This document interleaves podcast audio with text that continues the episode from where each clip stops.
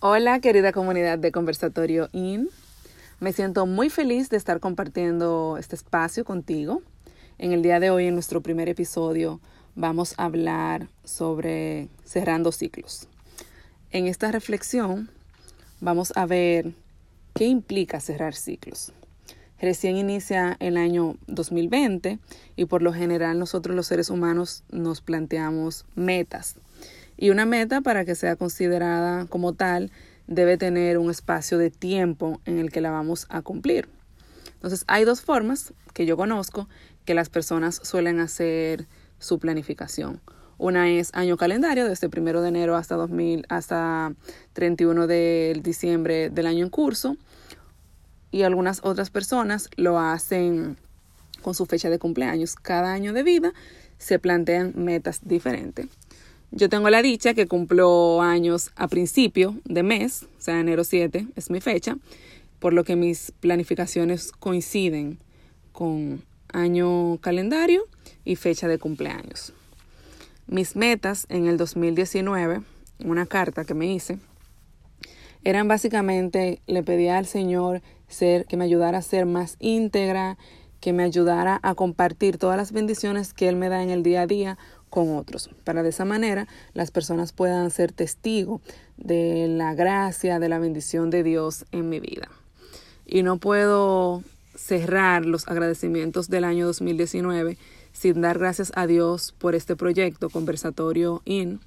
Inicialmente estaba concebido en mi cabeza como un espacio donde personas comunes pudieran contar sus historias extraordinarias. ¿Y a qué llamamos personas comunes?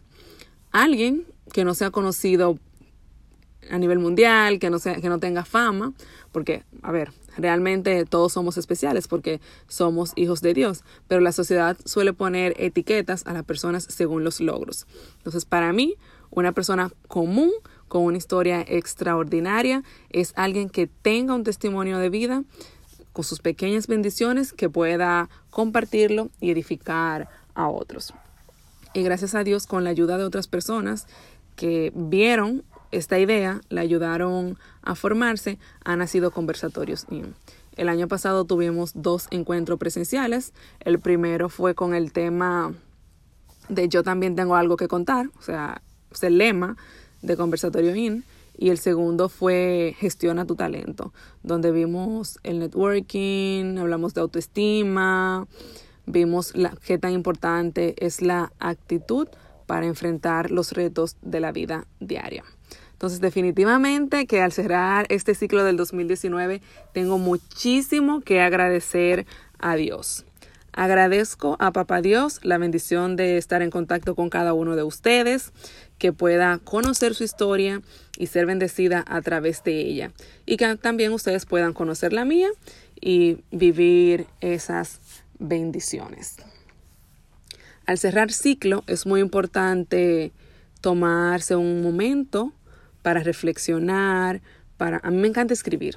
Yo me, ah, me, siento, escribo, listo, y así más adelante puedo volver a ver lo que escribí y puedo decir, wow, qué sensación en ese momento, qué sensación en esta.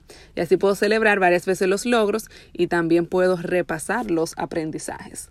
Entonces, en este día les invito que si no han hecho su reflexión del año pasado, se sienten y empiecen a repasar mes tras mes.